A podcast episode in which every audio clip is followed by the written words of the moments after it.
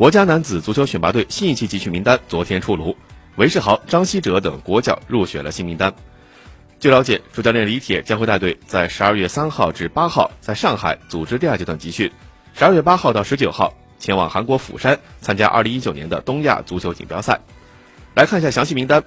这些名单当中，北京国安球员包括于大宝、于洋、张稀哲和王子明；上海上港方面有蔡慧康、吕文君、王申超；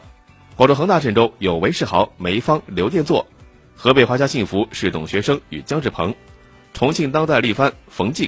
江苏苏宁有吉祥和李昂；天津泰达方面有杨帆、郑凯木、马吉江；另外在河南基业方面有王上元；武汉中尔阵中有李航、董春雨、明天、刘云。上海车队的曹云定也有所入选，